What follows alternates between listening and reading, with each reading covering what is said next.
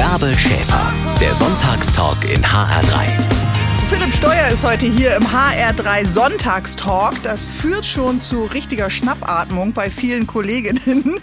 Du bist Anfang 30, bunte Tattoos, die Arme runter, Plugs in den Ohrläppchen und eine Brille, so ein bisschen, nee, eher mein Style, nicht Mark Forster Style. Ich wollte schon sagen, wir haben uns da brillentechnisch angenähert. Ja, ganz genau. Es freut mich schon. Es wird bei uns laufen, lieber Philipp. Guten. Morgen, herzlich willkommen im HR3 Sonntagstalk. Guten Morgen, hallo. So, mega erfolgreich. Kannst du denn deine ganzen Follower jetzt mal kurz für zwei Stunden alleine lassen?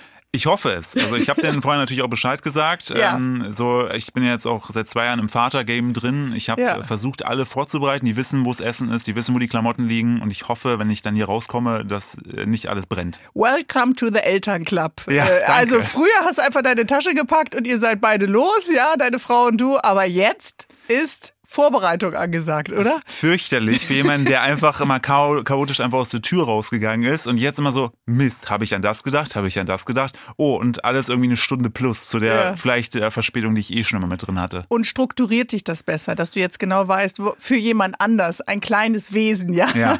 ähm, Äh, bist du da fürsorglicher oder noch genauer als bei dir selbst vielleicht? Ich bin bei, bei, beim Kind auf jeden Fall deutlich genauer als bei mir. So, und äh, weil mich meistens dann aber auch meine Frau ermahnen würde, wenn ich wieder irgendwas vergessen habe. Da ist sie zum, ich bin sehr froh darüber, dass sie da die Ordnung zusammenhält und mich und äh, mich in das Chaos dann äh, da die Ordnung reinbringt. Aber es ist äh, schon ein krass anderes Leben, als was man vorher hatte, ja. Ja. Was ist das äh, Super Plus daran? Super Plus ist einfach das Kind selbst. Also man erlebt, ich finde es so krass zu sehen, wie der an, an den kleinsten Sachen einfach Freude hat, an der Pfütze und sich einfach ultra abfeiert, dass er durch diese Pfütze tipptapp macht und da abends noch der Oma von erzählt.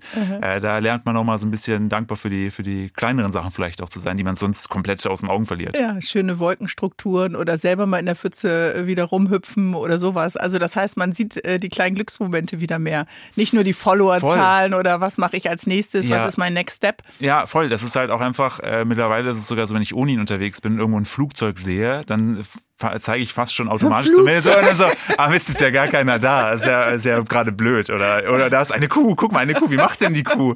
Also das ist gerade, der ist jetzt zwei. Okay, und, äh, spätestens wenn du anfängst, laut zu Buchstaben von Autokennzeichen oder so äh, zu nennen, dann müssen wir anfangen, uns bei dir ein bisschen Sorgen zu machen. Aber so ist das. Man sieht das äh, Leben auf einmal mit ganz anderen Augen wieder. Voll. Also hier in dem Raum würde, fällt mir auf, würde wahrscheinlich äh, kommen, rotes Lämpchen. Ja, Das, ist, das wäre so, das wäre, glaube ich, sein Ding. Ja, Ja. genau, die wir anderen ausstellen können. Ja. Uh. Sag mal, wie sieht denn bei euch sonst ein Sonntagmorgen aus? Typischer Family Sonntagmorgen mit veganem Essen, denn wir wollen ja heute über Veganismus, über veganes Essen reden.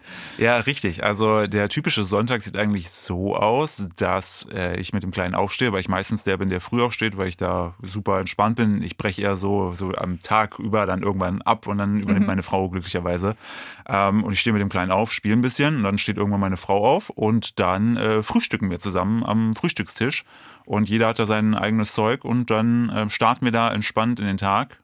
Ab und zu guckt er dann auch, äh, fängt er jetzt schon an, sich dann auch für, für so für die Maus zu interessieren. Ich finde auch cool. Wertvolles öffentlich-rechtliches Ja, Fernsehen. wirklich. Sehr, sehr Nein. gut, Philipp Steuer. Wir haben das nicht abgesprochen, aber Haben wir wirklich nicht. Also das ist vor allen Dingen lernst du selber noch mal wieder was. voll. Also meine, meine Frau ist Hardlinerin, was Sendung mit der Maus angeht. Die Ja. guckt das, seit sie, seit sie klein ist. Ich habe das immer ein bisschen verschmäht, weil ich eher andere Sachen dann äh, spannender fand. Aber seit ich mit ihr zusammen bin, war sonntags eigentlich immer wirklich das Ritual, dass wir Sendung mit der, und dann die Märchen danach. So. Und jetzt ist so, äh, unser Kind guckt sich das an, dann denkt sich dann so, okay, cool, aber er feiert auf jeden Fall die Maus und den Elefanten. Bei der Ente ist er skeptisch. Ja.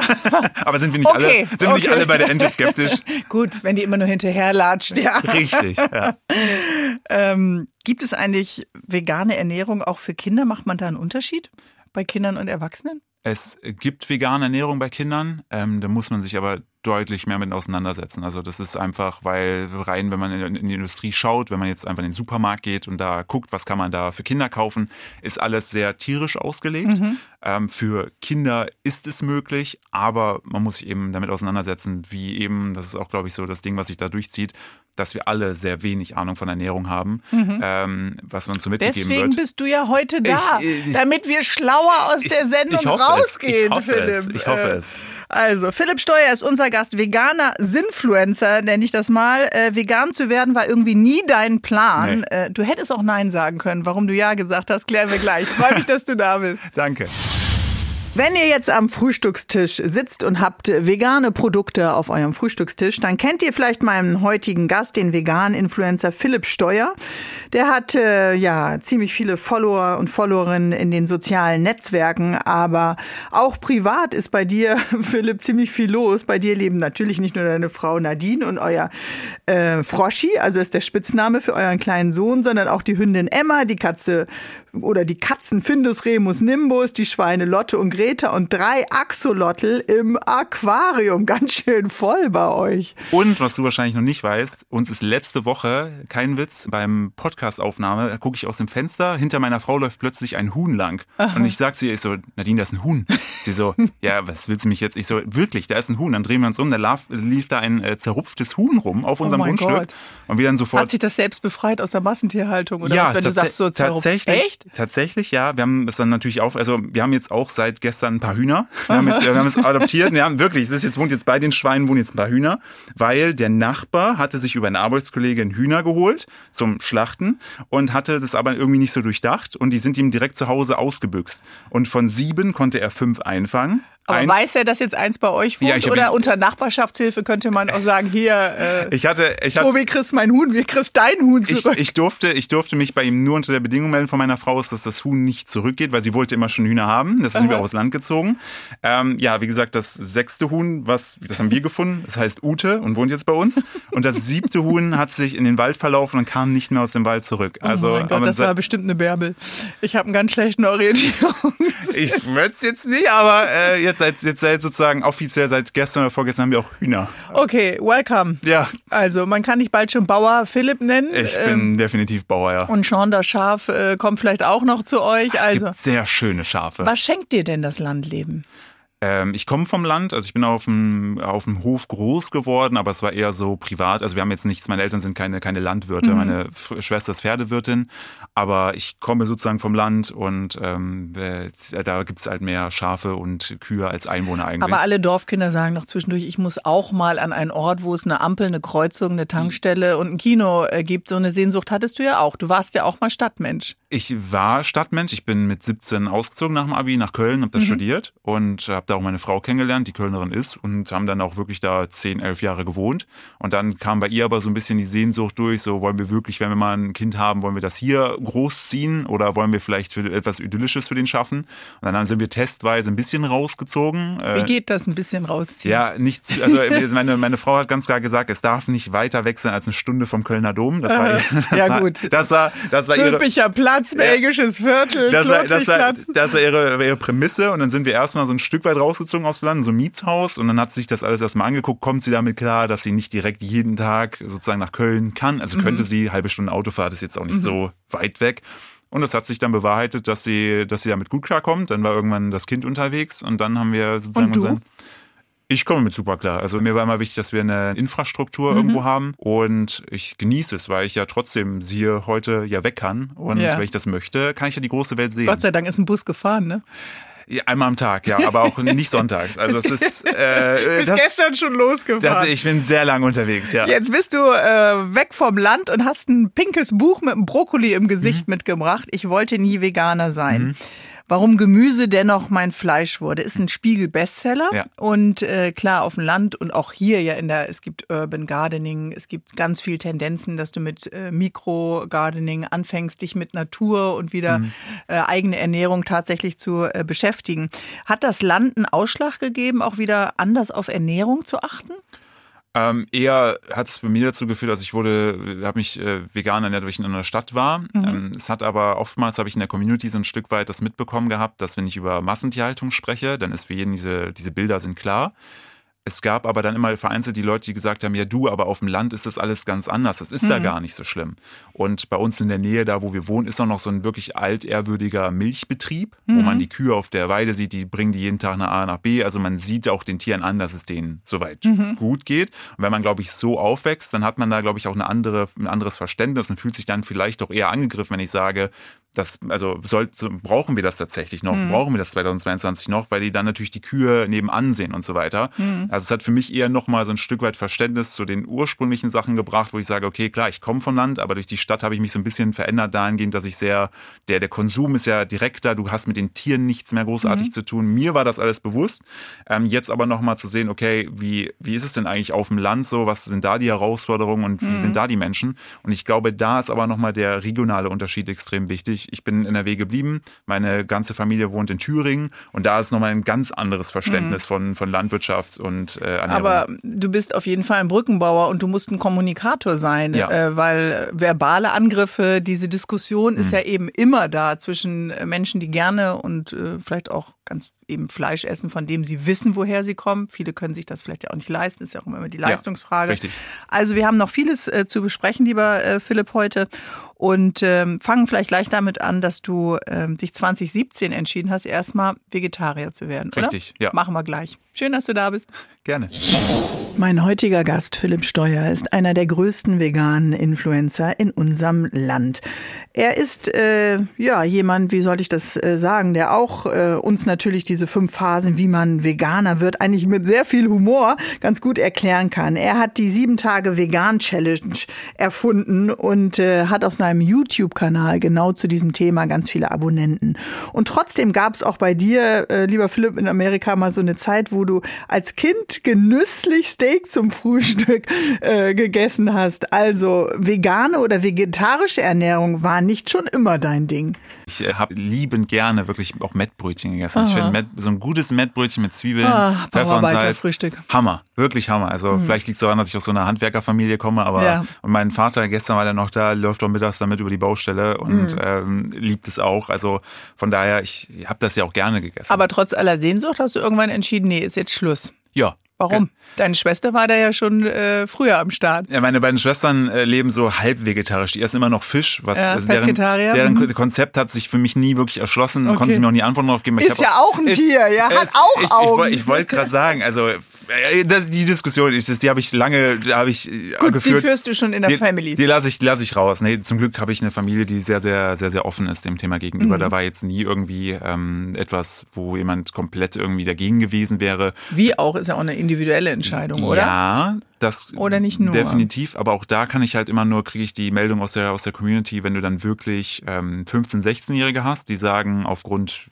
diverser Gründe möchte ich mhm. bitte kein Fleisch mehr essen oder ich möchte mich vielleicht sogar vegan ernähren. Mhm. Nenn mal ein paar Gründe, was sagen die? Was ja, sind meist Gründe? Weil also, es fängt ja häufig früh an in dieser Pubertäts-Teenager-Phase. genau, ne? also ich glaube, A, die Aufklärung ist jetzt ein bisschen äh, stärker, dass mhm. du dir sehr leicht Videos angucken kannst, wo kommt eigentlich die Wurst her, mhm. was passiert da oder was ist mit Milch und Eiern. Ich glaube, das ist schon mal was ganz anderes.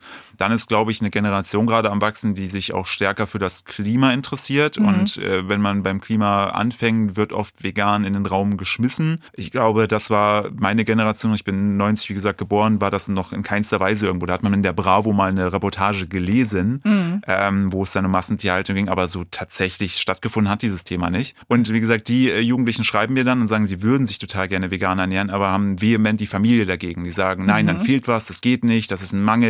Ähm, bei uns, wir haben das immer schon so gemacht, wir machen das nicht. Und die sind in der Zwickmühle, weil mit 15, 16 bist mhm. du halt angewiesen auf deine Eltern. Und die schreiben dich dann an und ja. wollen von dir wie so ein Support haben, ja. Unterstützung. Wie ja. kann ich nochmal andere mhm. Argumente mhm. haben? Wie hast du denn damals argumentiert in der Familie oder musstest du das gar nicht so stark, weil deine Schwestern schon äh, kleine Schritte vorgearbeitet haben? Ich musste gar nicht argumentieren, mhm. weil ich eh schon zu lange zu Hause nicht mehr gewohnt habe und sozusagen ja schon schon erwachsen war. Es war es war für mich okay. dann eher eher der Punkt, ich komme nach äh, zu Weihnachten nach Hause und da war also meistens ist so am ersten zweiten Weihnachtstag natürlich Essen mhm. und dann war es für mich schon so, wo ich gesagt habe, ähm, was habt ihr denn vor, wo können wir denn hingehen? Mhm. Und meine Mutter war da eher supportive und hat dann gesagt so, ey der und der, ich habe schon auf die Karte geguckt, die haben da eine vegane Pizza oder ist das mhm. cool für dich oder was möchtest du denn essen? Diese typische mhm. Mama-Frage hat die dann gestellt ah. und ähm, hat dann dann aber sehr offen. Also da wirklich, mhm. sie haben sie sehr offen reagiert. Ähm, von daher, aber klar, dieses traditionelle Denken, wir haben das immer schon so gemacht, wir brauchen unbedingt die Gans, ist halt drin. Klar, das kriegst du so schnell aus den Köpfen nicht raus, weil wir halt krasse Gewohnheitstiere sind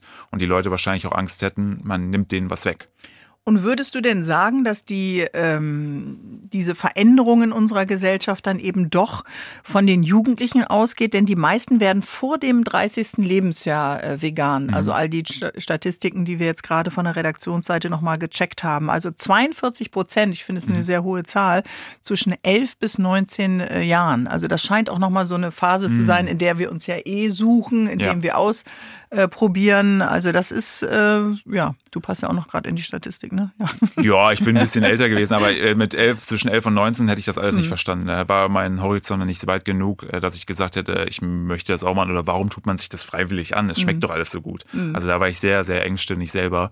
Ähm, ich glaube aber einfach eben durch die Aufklärung und durch das Zeitalter, in der wir leben, kriegen wir viel schneller Informationen und das, glaube ich, führt dazu, dass wir uns ja auch in diesem Alter für Gerechtigkeit einsetzen oder gerecht behandelt mhm. werden wollen. Und dann ist man eben auch schnell bei den Tieren und merkt dann, oh, Moment, da mhm. passiert vielleicht das und das. Möchte ich das? Kann ich das ändern? Und natürlich aber auch das Angebot mittlerweile ist mhm. äh, riesig. Also wenn ich dich richtig verstehe, ist es dann eben auch nochmal eine zusätzliche soziale und empathische Leistung, ja auch zu sagen, ich kümmere mich auf der einen Seite natürlich um mich, wie mhm. möchte ich mich ernähren, Klimafrage war vielleicht auch, aber eben auch um das Wohl anderer Lebewesen auf diesem Planeten. Es geht ja noch ein Stück weiter in der Fürsorge, eben auch, wie kommen die Tiere, äh, ja, wie werden die groß, wie kommen sie auf die Welt, ist klar, aber wie werden sie dann groß, unter welchen Umständen? Ne? Ist ja nochmal eine Voll, große Leistung. Vollkommen richtig. Deshalb hast du auch, äh, statistisch gesehen sind ja deutlich mehr auch äh, Frauen, wenn man jetzt mhm. die krassen Statistiken anguckt, eben ähm, äh, vegan oder vegetarisch, äh, weil eben auch noch dieses ganze Thema Fleisch, Männlichkeit auch sehr stark noch in unserer Gesellschaft mhm. miteinander verknüpft ist. Oh, und, all die ja, Grillkurse, ja, die man verschenken kann zum exakt, Geburtstag. Exakt. Und ich brauche neue Geschenke jetzt. Und die lustigen Schürzen, wo ja. so Fleischsachen draufstehen. Ja. Äh, ja, aber das ist wirklich, äh, wenn man sich da mal äh, mit auseinandersetzt, wie krass das Thema Ernährung in der Gesellschaft verankert ist und was es aber auch für Folgen und Strahlkraft mhm. hat, äh, ist äh, super spannend. Deswegen bist du da. Ja. Philipp Steuer und Bärbel Schäfer. Wir gehen heute nur vegane Würstchen grillen, okay? Ja, gerne. Philipp Steuer, der sagt, ich wollte nie Veganer sein. Aber Philipp, du hättest es ja auch sein lassen können oder hatte jemand an irgendeinen Heizkörper gekettet? Was ist passiert? Erst Vegetarier und dann Veganer. Erklär uns doch mal den Unterschied als Vegetarier lässt man sozusagen, ist die erste Intention zu sagen, okay, ich möchte nicht, dass etwas für mich getötet wird. Mhm. Heißt also klassisch, ich möchte keine Wurstwaren, keine, keine, keinen Fisch, also alles, was irgendwie so in die Richtung geht. Und vegan ist dann nochmal die Stufe weiter, wo man sagt, ich verzichte komplett auf alles tierische, also alle tierischen Produkte, sei es Milch, sei es Eier, sei es natürlich Fleisch, mhm. Fisch. Also das klingt jetzt am Anfang erstmal wild und verrückt, aber wenn man das ein paar Jahre macht, denkt man sich so, krass, also wie habe ich es denn vorher gemacht?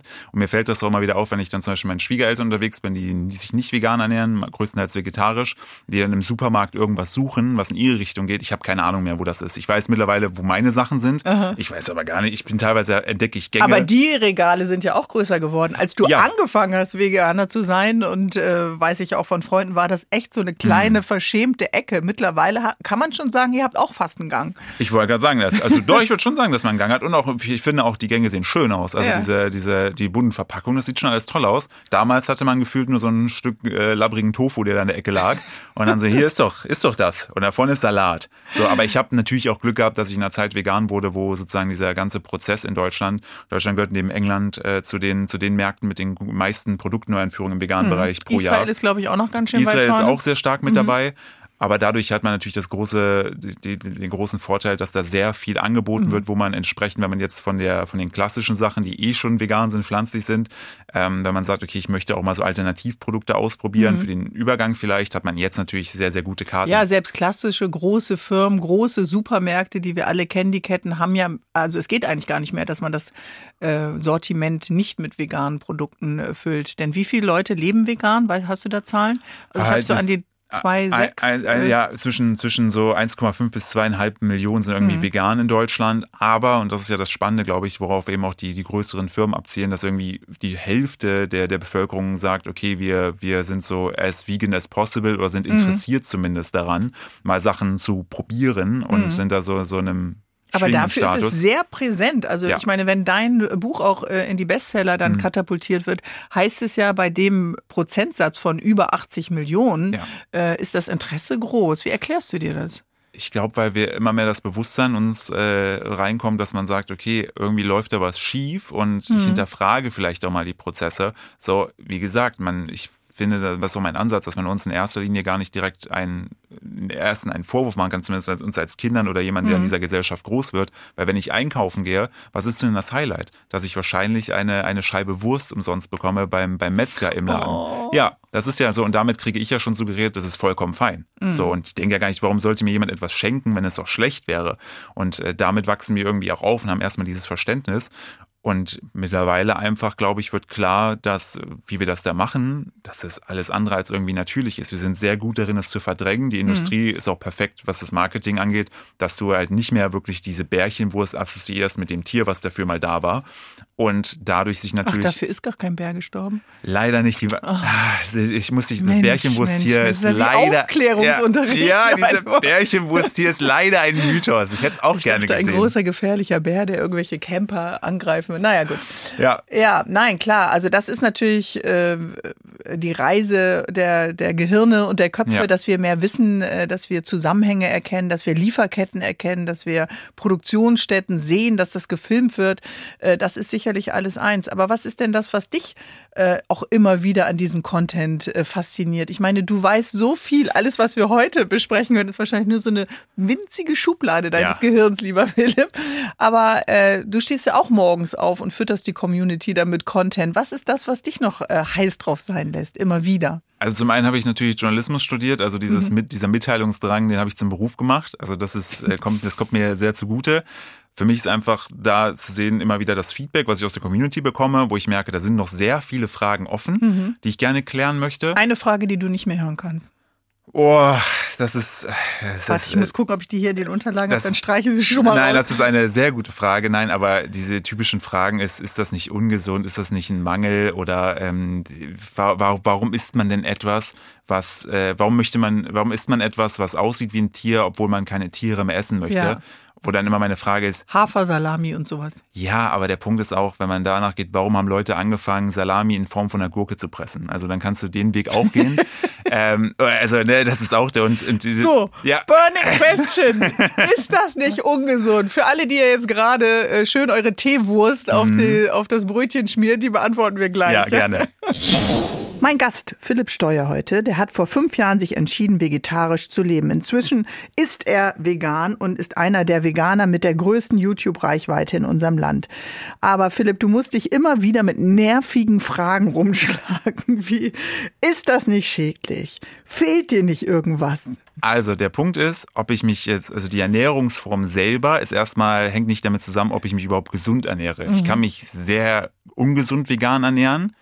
Ich kann, äh, ne, ich kann mich den ganzen Tag nur von Pommes ernähren beispielsweise mhm. oder Nudeln. Ach, Pommes sind auch vegan. Richtig, es ist so ja, Haken Machen wir mal ein bisschen Lust drauf. Ja, Pommes, ich schreibe schon mal auf Pommes. Ja, ja. genau. Also das zum Beispiel ähm, ist ja auch vegan, so, aber das also nur, wie ich mich ernähre, heißt nicht automatisch, dass ich mich gut oder schlecht mhm. ernähre. Mhm. So und witzigerweise hat mich, bis ich vegan wurde, niemand nach meiner Ernährung gefragt, ob ich mich gesund mhm. ernähre. Und wenn ich daran denke, dass ich teilweise in meiner Studentenzeit das Wochenende vergessen habe einzukaufen, mich nur von Chips ernährt habe, da hat mich auch keiner gefragt. Und Chips und Energy Drinks. Also ich ja, ich, ich bin froh, dass ich es bis hierhin geschafft habe.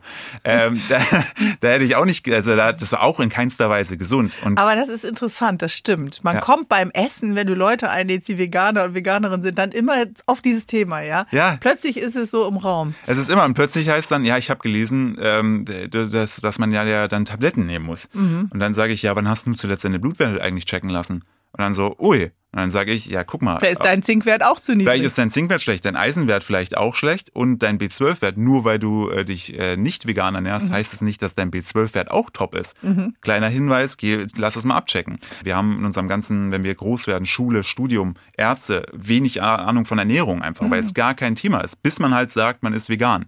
Und äh, um die Frage einmal final zu klären, du, man kann sich sehr gesund vegan ernähren, wenn man sich ausgewogen ernährt. Und dann ist wieder die Frage, was heißt denn ausgewogen? Genau. Gut, dass du meine Frage schon stellst. Was ja. heißt denn ausgewogen, Philipp? Ja, genau. Ausgewogen heißt natürlich, dass man mannigfaltig sich mhm. ernährt, dass man sich nicht sehr einseitig ernährt. Was wäre einseitig? Also einseitig, wenn du nur Pommes essen würdest nur, oder nur wenn du nur Pommes. Flutschfinger essen würdest. Ja, Flutschfinger ist auch sehr, ja. ja, richtig. Also wenn du nur den ganzen Tag Pommes und Flutschfinger isst, äh, dann helfen wahrscheinlich auf Dauer auch B12-Tabletten nicht. Ja. So. Aber was heißt ausgewogen? Mein ja, Sohn hast, schafft das mit Flutschfinger, aber. Ich, äh, ich finde aber, Kinder sind auch krass resistent. Die können sich wirklich über Jahre einseitig ernähren und die wirklich? werden groß. Ja, und man macht sich auch Sorgen und denkt, nur Joghurt und Flutschfinger, wird das was? Und äh, Penne mit äh, Ketchup, ja. Ja, aktuell bei uns hoch im Kurs Reis ohne alles. Reis ohne alles, das bleibt lange. Ja, ohne, keine Soße, bitte nicht. Nein, Nein, und keine nein. grüne Deko. Ja, oh, oh ja. Ganz schlimm, wenn was Grünes drin Und das der falsche, der falsche Deckel, ganz schlimm. Nein, also man kann sich sehr gesund vegan ernähren, wenn man sich ausgewogen ernährt.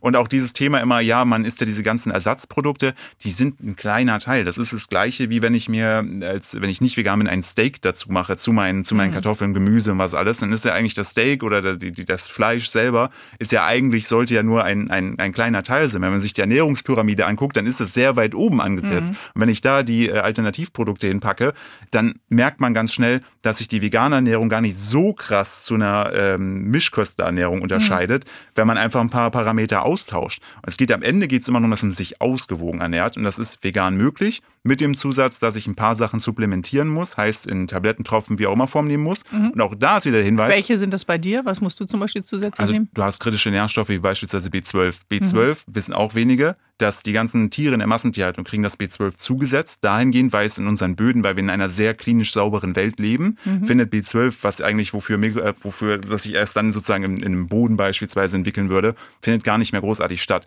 Also heißt, man gibt es den Tieren, dann esse ich es als Mensch, um es darüber aufzunehmen. Für mich ist einfach, ich bin ein sehr effektiver Mensch, ich esse es, ich nehme es einfach direkt. So. Gut, du nimmst natürlich noch andere Dinge dann auf, vielleicht das Antibiotikum, was das Tier auch bekommen hat. Ich wollte gerade sagen, also man ist ja dann, ne, man hat da die anderen Dinge, aber ja, es ist, du kannst gesund dich vegan ernähren, du musst dich nur allgemein mit Ernährung beschäftigen. Aber dieses Fleisch hängt ja noch so fest. Also es ist ja auch vom Sonntagsbraten, die Nachkriegszeit, dieses Besondere unserer Großeltern, Urgroßeltern, der Eltern vielleicht noch, die das wiederum von ihren Eltern mitbekommen haben, äh, der Festtagsbraten, das Besondere, äh, der Rehrücken gespickt mit, wenn dann äh, doch mal die Verwandtschaft aus Hamburg anreist, ja. Also äh, ist das auch so traditionell aus diesen Mangeljahren noch immer drin, weil Länder, die jetzt erst ähm, äh, anknüpfen an das, was unsere Konsumwelt ja schon länger hat und unser Kapitalismus, also Länder wie Indien und China, äh, da steigt ja, Ja. der Fleischkonsum. Also Sch- Fleisch scheint ja zusammenzuhängen mit Wohlstand, uns Ja. geht's gut, äh, Reichtum, ich kann mir das äh, tatsächlich auch leisten. Wollen wir da gleich weitermachen? Gerne, gerne. Philipp Steuer ist unser Gast heute, YouTuber, Experte zum Thema Veganismus. Heute Gast im HR3 Sonntagstalk und wir sind gerade stehen geblieben bei der Frage Fleisch, Nachkriegszeit, Festtagsessen, Wohlstandsprodukt. Das hängt irgendwie noch in unseren Hirnrinden Ja. drin. Also um die zwei Millionen sind vegan, zwei Millionen plus äh, in unserem Land. Aber viele ringen ja immer noch mit Veganern wie dir, äh, die ja sehr, sehr aktiv sind und sagen, hey, es gibt auch Alternativen. Woran liegt das? Weil einfach Fleisch sehr tief verankert ist in unserem Mhm. Kopf. Einfach, wenn ich überlege, mein Oma und Opa, die hatten irgendwie einmal pro Woche damals Fleisch und dann natürlich, aber sie sind halt die Nachkriegsgeneration gewesen, da war Fleisch rar. Und dann irgendwann hat ja auch die Massentierhaltung so ein bisschen Überhand genommen. Heißt, man konnte deutlich mehr auf kürzester Zeit, auf kürzestem Raum mit möglichst viel Profit irgendwie äh, produzieren. Billig, billig, Billig, billig, genau. Alles- eingeschweißtes genau. Fleisch. Mhm. Dann hast du Discounter, die vor allen Dingen billiges Fleisch nutzen, um die Leute in den Laden zu ködern Mhm. und schauen da entsprechend, dass die Preise tief sind. Und plötzlich ist Fleisch dauerhaft da, dauerhaft günstig. Und wir haben, finde ich, auch so ein Stück weit auch äh, verlernt, ähm, den, den richtigen Preis für ein, für ein Produkt Mhm. wertzuschätzen. Weil man nämlich schaut, so was so die Bioqualität ist, dann sagt man schnell, oh, das ist mir viel zu teuer. Mhm. Ja, aber ist vielleicht das andere nicht viel zu günstig und die Konsequenzen dahinter, dass es so günstig ist, jemand muss dafür am Ende leiden. Sind es die Arbeiter in den großen Fabriken oder halt am Ende, natürlich in erster Linie sind die Tiere dann am Ende das Opfer, die darunter leiden müssen, weil die halt dann unter komischen und sehr schwierigen Bedingungen dann gehalten werden, damit eben am Ende das Hack 99 Cent kosten kann. Man weiß es, dass dieses sehr günstige Fleisch auf Dauer, dieser erhöhte Fleischkonsum hat Nachteile für alle. Für die Tiere in erster Linie, für uns Menschen, für die Umwelt, fürs Klima, Und alles. obwohl wir es wissen, fällt es ja vielen unglaublich schwer, sich da mal zu bewegen. Also wir sind ja eh eine sehr satte, sehr, sehr müde, sehr, sehr äh, gestopfte Gesellschaft. Also im Grunde müssten wir doch alle wieder wie so Sportler an der Startlinie so ein bisschen wacher wieder werden. Man kann es, glaube ich, ganz gut vergleichen mit so diesen Neujahrsvorsätzen. Man hat immer viel vor und, glaube ich, so am 2. oder 3. Januar so, ah ja, kann ich auch nächste Woche machen. Und zack, ist wieder Oktober. Ähm, ich glaube, das ist so ein Thema einfach, weil wir sehr krasse Gewohnheitstiere sind und da einfach an unseren Strukturen festhalten. Menschen wissen, dass Rauchen schlecht ist. Dennoch rauchen viele Menschen. Also das ist ja, wo man sagt, eigentlich weiß man ja, was da ist, aber man hofft immer so, ja, aber vielleicht erwischt es mich ja nicht. Ich glaube, das ist sehr menschlich, so ein typisches Menschending, dass wir da uns so die Welt so ein bisschen positiver Frame, als sie in manchen Fällen vielleicht ist. Manchmal sind wir auch vielleicht zu negativ. Ähm, aber ich glaube, dieses Thema ich muss Fleisch essen, um gesund zu sein, um groß zu werden, um Fleisch. stark zu sein. Ja, aber ne, du guck, machst schon so die Bewegung. Ja, so, ja das ah, ist so dieses typische Thema. Und was ich halt auch so krass finde, ist einfach, wenn du auf der Autobahn unterwegs bist, dann kommt so ein Viehtransporter. Meistens sind auf den Logos von den Betrieben glückliche Tiere. Ja. So, und dieses Thema, wenn man sich wirklich mal genau darauf achtet, dann wird es plötzlich abstrus. Und wenn man sehen würde, was da tatsächlich passiert ist im Hintergrund, damit die Wurst so aussieht, wie sie ist, hm. würden wahrscheinlich weniger Leute das Ganze essen weil einfach eben dieses, diese Aufklärung, das, das motiviert mich, wenn ich mhm. drüber nachdenke, Aufklärungsarbeit zu leisten, zu sagen, okay, mir geht es jetzt gar nicht in erster Linie darum, dass jetzt alle vegan werden, mir geht es erstmal darum, ja, überhaupt das Bewusstsein zu entwickeln. Und durch das Aufklären haben natürlich viele dann das Gefühl, ja, Philipp Steuer macht hier den Zeigefinger und jetzt soll ich auch vegan nehmen, der nimmt mir die Wurst weg, die Wurst vom Brot. Also es hat ja auch immer äh, so ein bisschen äh, was äh, Moralinhaltiges, mhm. ja, dass man immer denkt, ja, ich weiß das alles und trotzdem will ich meine Bratwurst im Werderstadion mhm. äh, essen. Ich, ich verstehe das. Ich habe mich da, also da bist du ja immer in so einem Spannungsfeld. Ich, ich bin in sehr einem Spannungsfeld, weil ich oftmals natürlich auch Sachen mitkriege oder Meldungen lese, die mich auch wütend machen, mhm. wo ich am liebsten sofort das Handy zücken würde und dann sagen will, wie kann das sein, dass wir das noch unterstützen? Mhm. Was Man, zum Beispiel? Ja, wenn in, ich wieder, in den letzten Monaten. Ja, wenn ich wieder sehe, ich habe mal eine Umfrage gemacht gehabt, so warum eigentlich, also warum, warum, warum ernährt ihr euch eigentlich alle vegan? Es war für mich einfach mhm. so ein Interessending. Viele kamen dann einfach auf den Punkt so, ja eigentlich, weil ist mir egal, das ist bequem. So, mhm. und dann äh, sehe ich im nächsten Moment eine Doku, wo man sieht, okay, da wird wieder XYZ ausgebeutet. Und dann denke ich mir, boah, krass, eigentlich lassen wir das zu, weil wir nur bequem sind. Weil mhm. wir einfach faul sind und träge sind. Und das ist das, was dich wütend macht, so, diese das, Bequemlichkeit. Die, eher dieses, das, diese, diese Blindheit. Mhm. Und dann denke ich mir, aber Moment, was hat denn, ich war ja selbst jahrelang blind. So, und was hätte mir geholfen? Mir hat jemand geholfen, wie jemand wie ich, der da versucht, möglichst ohne Zeigefinger, und da ist es wirklich immer mein, mein Anspruch zu sagen, ich versuche es immer aus meiner Ich-Perspektive Perspektive zu erzählen. Mhm. Das wiederum, wenn ich dann lese, Leute, die mir schreiben, zum Beispiel mein Ex-Chef, der war auch begehrter Fleischesser. Ich kam in die Firma, ab, er hat mir immer wieder Fragen gestellt, ich habe gerne supportet. Mittlerweile ist er seit zwei Jahren vegan, mhm. wo ich mir denke, okay, da sehe ich ja dran, dass mein, so wie ich es mache, es gut funktioniert dann versuche ich dabei zu bleiben. Nun sind wir nicht alle deine ehemaligen Chefs und können dich jeden Tag fragen. Klar, man kann dich immer wieder äh, sehen in ja. den sozialen äh, Netzwerken und natürlich auch äh, auf YouTube. Und trotzdem finde ich diesen Punkt nochmal ganz spannend. Was hätte mich damals verändert? Ja, also hm. vielleicht können wir an den Punkt nochmal kommen, denn viele hören uns zu und sagen, ja, er hat recht, aber ich bin eigentlich auch bequem und dann ist doch auch meine Metzgerei so nett und da weiß ich doch auch, wo das Fleisch herkommt und ich reduziere eher. Ähm, geht das nicht auch? Vielleicht können wir darüber nochmal reden. Unser Gast heute, Philipp Steuer, den kennt ihr vielleicht äh, von Social Media, denn mehr als eine Viertelmillion Follower hat er auf YouTube. Und auf seinem Kanal geht es um veganes Leben. Und Philipp, wir wollen nochmal darüber sprechen, was kann eigentlich äh, uns allen so einen kleinen Bequemlichkeitsruck geben? Es doch mal auszuprobieren mit veganer äh, Ernährung. Wenigstens mal so eine Sieben-Tage-Challenge vielleicht zu versuchen. Also ich kann auch da nur äh, von dem sprechen, was mich dazu geführt hat, dass ich gesagt mhm. habe, okay, ich nehme jetzt erstmal diese vielleicht im Anfangsstadium Unannehmlichkeiten an, dass ich meinen Einkauf überdenke und vielleicht in andere Regionen gehe, im Supermarkt, wo ich vorher noch nicht war. Bei mir war es auch aus dem Öffentlich-Rechtlichen eine Doku, die nachmittags lief, also auch gar keine schlimmen Bilder. Und da ging es darum, um eben die, die Schweinehaltung, Massentierhaltung. Und da gab es eben einen Satz, den die Off-Stimme der Sprecher sagte. Und er sagte, dass äh, die Schweine auf ihrem letzten Weg zum äh, Schlachter Angst empfinden. Mhm. Und dieser Satz hat sich bei mir sehr, sehr tief festgesetzt. Und die riechen auch angeblich die Angst der Tiere vorher, die dann in dem Wagen waren. Auch das soll, soll auch passieren. Mhm. Und das hat mich äh, sehr tief getroffen, weil ich, als ich aufgewachsen bin, hatten wir ein Hängebauchschwein namens Gänseblümchen. Das klingt jetzt vollkommen erfunden, es ist aber wirklich so gewesen. Das habe ich wirklich geliebt und ähm, das war, es durfte bei uns einfach leben. Es lebte auch bei uns im Haus. Also meine Eltern waren noch sehr wild, was das anging.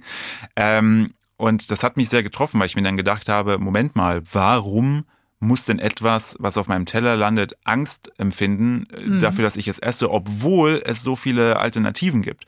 Und äh, das äh, da auch wieder, man hat immer dieses Vegan vielleicht auch im Kopf als, ja, muss ich mir irgendwie so aufwendig Toast machen mit Avocado und Zutaten, die ich gar nicht kenne. Das ist aber Blödsinn dahingehend, weil man sehr leicht eigene Lieblingsgerichte, die man hat, veganisieren kann. Mhm. Ähm, der Mensch hat so ungefähr so zehn Rezepte, die er so im Petto hat, die er immer wieder gerne kocht. Sei es beispielsweise Spaghetti Bolognese. Mhm. So, wenn wir das runterbrechen, Spaghetti ist vegan. Wenn du jetzt nicht die teuren Nudeln nimmst, ist das Praktische. Die günstigen Nudeln, die sind alle aus Hartweizengrieß, alles vegan. Mhm. So, dann eine Tomatensoße, Passata, ist auch vegan.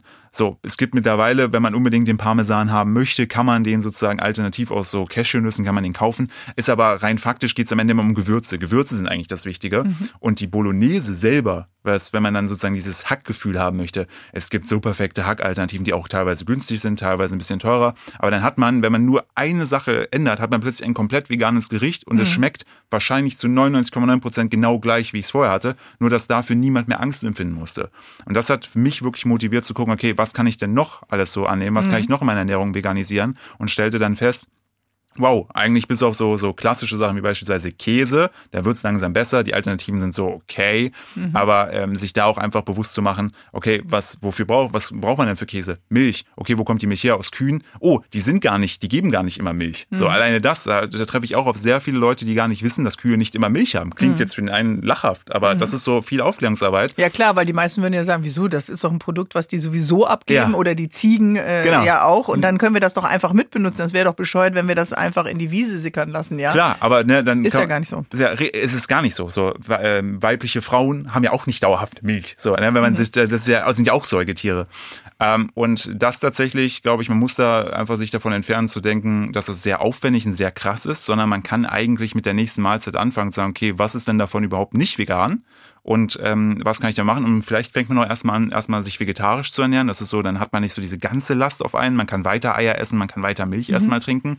Und dann vielleicht mit dem Ziel zu sagen, okay, was kann ich denn als nächstes? Wie so ein Halbmarathon. Ja, genau, so langsam. Erstmal, erstmal statt direkt Marathons laufen, vielleicht erstmal eine Runde im Block gehen. Ja. So und dann Stück für Stück reduzieren. Mhm. Finde ich mal so, mhm. so, man kann es auch als kleine Mini-Herausforderung oder Challenge einfach mal ja. für sich selber definieren. So Mikroabenteuer im Alltag. So, genau, einfach ein Mikroabenteuer, wenn ich gleich einkaufen gehe oder wenn dann äh, die, die Geschäfte wieder aufmachen, einfach mal sagen, okay, ich kaufe heute vielleicht mein Produkt, das habe ich vorher noch nicht gekauft und es ist vegan. Mhm. So, vielleicht auch einfach damit mal starten, dann rauszufinden, oh, das schmeckt gar nicht so schlecht oder oh, es schmeckt tatsächlich sehr gut. Ähm, das, das hilft und ich glaube auch, es macht ein bisschen wacher im Alltag, wenn man so, so dieses, wie du schon sagst, diesen Trott mal mhm. verlässt.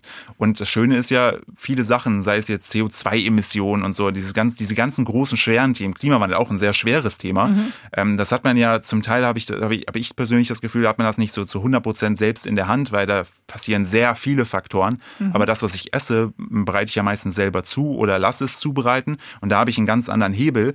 Und ähm, deshalb auch immer, natürlich in der heutigen Zeit muss man gucken, zwecks geldtechnisch, aber so, so ein Kassenzettel. Ist das ein Thema, das Geld? So, das ja, muss man einfach nochmal sagen. Natürlich, aber so ein Kassen Das Einkommen ist ein Thema oder ja, ist es kein Thema? Nein, ich finde nicht. Zum einen, ein Kassenzettel ist auch ein Stimmzettel, weil das, was du kaufst, letztendlich, du, klar, du tötest das Tier nicht selber, du schlachtest nicht selber, aber du bezahlst dir jemanden dafür, der das für dich macht. Mhm. So, wenn ich das weglasse, bezahle ich den schon nicht mehr. So, und dann kommen wir wieder zu dem Ding, ist vegan leistbar? Natürlich sind die Alternativprodukte deutlich teurer als 99 Cent Hackfleisch, weil sie aber auch darauf ausgelegt sind entsprechend. Teilweise natürlich auch von der Produktion her sind sie teurer, aber grundsätzlich, wenn man nochmal sich die Ernährungspyramide anschaut, klingt langweilig, ist es aber gar nicht. Diese ganze Basis, die das Ganze bildet, das sind Hülsenfrüchte, das sind Reis, Nudeln, das ist alles, was, was natürlich jetzt teurer geworden ist. Insgesamt wäre es aber auch bei einer nicht veganen Ernährung, aber sozusagen der ganze Grundstock einer veganen Ernährung ist tatsächlich mhm. Und das preiswert. ist, von, nur um es nochmal zu sagen, von der Pyramide der große, breite Sockel, die Basis. Ja. Ja. Also könnte man sagen, vegane Ernährung ist also gar nicht so teuer und kompliziert, wie man vielleicht erstmal denkt. Das sagt auch mein heutiger vegan-Influencer Gast Philipp Steuer. Gleich mehr mit ihm. Ihr hört den HR3 Sonntagstalk. Ich bin Bärbel Schäfer und mein Gast ist und äh, bleibt noch jetzt für einen Take der veganen YouTuber Philipp Steuer. Erster Advent heute. Weihnachten steht vor der Tür. Heißt, es ist auch Zeit für Plätzchen backen. Geht das auch vegan, lieber Philipp? Es ist sehr einfach. Also man muss dazu sagen, ähm, Backen ist jetzt nicht meine, meine Passion, mhm. weil ich es fürchterlich finde. Beim Backen muss man sich äh, wirklich an diese ganzen Anleitungen so zu wirklich zu meistens so zu 1000 Prozent halten. Du bist mehr der Freestyler beim ich, Kochen. Mehr beim Kochen, so wenn du merkst, so, ah Mist, das läuft gerade in eine falsche Richtung, dann arbeite ich dagegen. wenn du es verbackt hast oder wirklich ver verbrannt Guckst hast. Guckst du durch die Scheibe ja, im Ofen und denkst, warum so, geht das Ding oh, nicht hoch? Oder, oder wow, es ist verdammt dunkel, die Decke, das wird kein Mensch essen. verdammt, jetzt muss ich nochmal drei Stunden investieren. Nein, mache ich nicht. Da ist meine Frau deutlich versierter. Ähm, bei Eiern ist wirklich der Punkt, wofür ist ein Ei eigentlich beim Backen da? Flüssigkeit. So, und das Ei kriegst du super simpel ersetzt mit verschiedensten Möglichkeiten. Mhm. Entweder, ähm, es kommt natürlich immer darauf an, was man backen möchte, aber sei es, man kriegt Ei ersetzt sehr gut, indem man einfach mehr Flüssigkeit allgemein verwendet. Man kann Ei sehr, sehr gut ersetzen, indem man zum Beispiel, wir nutzen gerne Sojamehl in Kombination mit Wasser. Wenn man da einen Esslöffel Sojamehl nimmt und zwei oder drei äh, Esslöffel Wasser miteinander verquirlt, dann hat man fast schon so eine so eine eigelbige Masse, mhm. die dann auch sozusagen als Bindemittel mit funktionieren kann. Also wirklich das Ei zu ersetzen, ist das Einfachste, was man machen kann. Und äh, sei es dann, wenn wir schon beim Thema Butter sind, es gibt pflanzliche Butter, die auch schon fest im Block gibt. Die kostet auch nicht so wirklich viel. Und also das Backen selber, wir backen nach wie vor auch. Und ich finde auch, dass vegan Backen deutlich einfacher ist als vegan kochen, weil man einfach vieles so, was so Geschmackssachen sind, wie Vanilleextrakt ist vegan. Ähm, was hat man noch? Es gibt Schokodrops, die sind vegan. Also, die Hülsenfrüchte. Ja, Hülsen. oder, oder aber auch zum Beispiel Zartbitterkuvertüre. Je nachdem, was man mhm. da für, für einen Anbieter nimmt, ist die auch schon vegan. Also viele Sachen, die man beim Backen nutzt, ja, sind. stimmt, Schoko.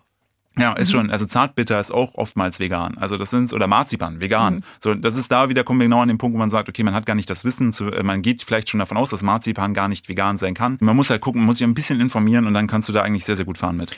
Oder man schaut nochmal auf deinen YouTube-Kanal, da informierst du da ja auch zu unterschiedlichen Themen. Die sind äh, politisch, sie sind im Grunde äh, Umweltthemen, natürlich auch Nachhaltigkeit. Manchmal ist auch ein Rezept dabei. Du kommst immer wieder mit der Community äh, in den Dialog. Und dieser Dialog wird ja, ich meine, viele, die auch als Journalisten äh, oder in anderen Bereichen öffentlich äh, tätig sind, haben ja auch einen harten Gegenwind. Ne? Es gibt ja auch immer ähm, die, die nicht so freundlich schreiben und die den ganzen Hass immer meinen, im Netz mal rauswürgen zu müssen. Ähm, was macht dir Spaß an diesem Austausch mit deiner Community? Ich habe das Gefühl, dass ich für positive Veränderungen sorgen kann. Mhm. In dem Leben anderer, im Kleinen als auch im Großen. Und immer wenn ich wieder äh, eine Nachricht lese, ja, danke, dass du das gemacht hast, seit wegen dir bin ich seit einem Jahr vegan. Oder ey, voll danke für das und das Rezept. Mein Mann, der sonst immer alles hier verspottet und blöd findet, der mag das total gerne, was du da gekocht hast. Also, also er hat erst gekocht und hinterher erst gesagt, dass es vegan ist. Da war ich nicht dabei, aber es sind eben diese ganzen, das positive Feedback und das Gefühl der positiven Veränderung, das motiviert mich, da auch natürlich zwischen all den Leuten, die es nicht verstehen und erstmal dagegen schießen, da standhaft zu bleiben und sagen, okay, Aha. kommt her, ich, äh, ich habe ich hab meine Meinung, könnt mir gerne zuhören, wenn ihr es nicht tun wollt, ist okay. Jetzt lebt ihr in eurer Beziehung. Kupferfuchs ist äh, das Alias sozusagen ja. deiner Frau äh, im, im, sozialen Netz. Äh, wenn sie nicht vegan wäre, wäre das für dich ein Problem? Es wäre, wenn ich jetzt, wenn wir uns, wenn ich eine neue Partnerin suchen würde, müsste, dann mhm. wäre das für mich ein Problem, wenn sie äh, sich nicht vegan ernähren würde. Dahingehend, ähm, also wenn sie sich davor verweigern würde. So, weil mhm. ich, wenn ich, ich, ich koche eh, also ich mag einfach gerne kochen, ich gebe das ungern aus der Hand, äh, weil ich einfach auch wirklich viel Freude habe. Ich kann abschalten, abends habe meine Ruhe. Ja, ich, hab, ich mag das einfach gerne. Aber für mich hat, da ich das praktisch, dass wir beide zusammen vegan geworden sind, ähm, hat das auch so ein bisschen auch zusammengeschweißt irgendwo. Mhm. Wir haben das gleiche Essensgefühl. Aber wenn ich da jetzt irgendwie daten müsste, fürchte ich mit dir jetzt, glaube ich, seit 12, 12, 13 Jahren zusammen. Und ich überlege, wie dieser Datingmarkt aussieht. Allein aus dem Grund bleibt ihr schon zusammen. Allein, ja, auch das, auch weil wir uns sehr gut es verstehen gibt viele, und viele ein, sehr, andere ein, sehr, ein sehr gutes Team sind. Ähm, für mich wäre es ein Problem. Ich könnte, glaube ich, nicht mit jemandem zusammen sein, der mhm. da sich nicht ähnlich ernährt, einfach weil. Aber ihr habt euch ausgesucht. Euer äh, Kind kann das ja jetzt eigentlich nicht. Das wächst ja in einem veganen Haushalt auf. Also, also wenn der jetzt wieder anfängt zu grillen, dann äh, an seinem 13. Mhm. Geburtstag mit richtigen Mettbrötchen und Fleisch und Frikadellen dann. Also das, also das, das Kind Du selber, weißt, die kriegen auch so einen eigenen Kopf. Natürlich kriegen sie einen eigenen Kopf und ähm, der soll seinen eigenen Kopf auch bekommen. Also das ist äh, Zwang, wie gesagt, habe ich sehr oft festgestellt, dass es gar nichts bringt, im selben Fall eher ins Gegenteil umschlägt. Mhm. Und ich bin ähm, ich, äh, des frohen Gewissens oder der frohen Vermutung, dass er irgendwann eh fragen wird, warum gibt es das bei uns zu Hause nicht? Aber ich war doch bei einem Kumpel, die haben sowas, warum gibt es das bei uns nicht? Mhm. Und äh, dann werde ich sagen, ich kann dir gerne versuchen, die Wahrheit zu erklären, kindgerecht natürlich. Ähm, und ich werde ihn nicht zwingen. Er soll seine eigene Entscheidung treffen. Also wenn er auf den Kindergeburtstag geht, dürfte der da auch eine Bockwurst essen? Ich werde mich nicht da einmischen. Also mhm. das ist für mich einfach der Punkt, er soll seine eigene Entscheidung treffen. Zu Hause muss er halt das essen, was ich koche. Sagt Philipp Steuer, Autor des Buches Ich wollte nie Veganer sein. Mittlerweile bist du eines der größten veganen Stimmen in unserem Land und ich freue mich, dass wir den Sonntag heute hier zusammen verbracht haben. Und unser Gespräch kann man natürlich nachhören in der ARD Audiothek, bei Spotify und natürlich wie immer bei HR3. Danke. Dankeschön. Danke dir. Zu Hause in Hessen.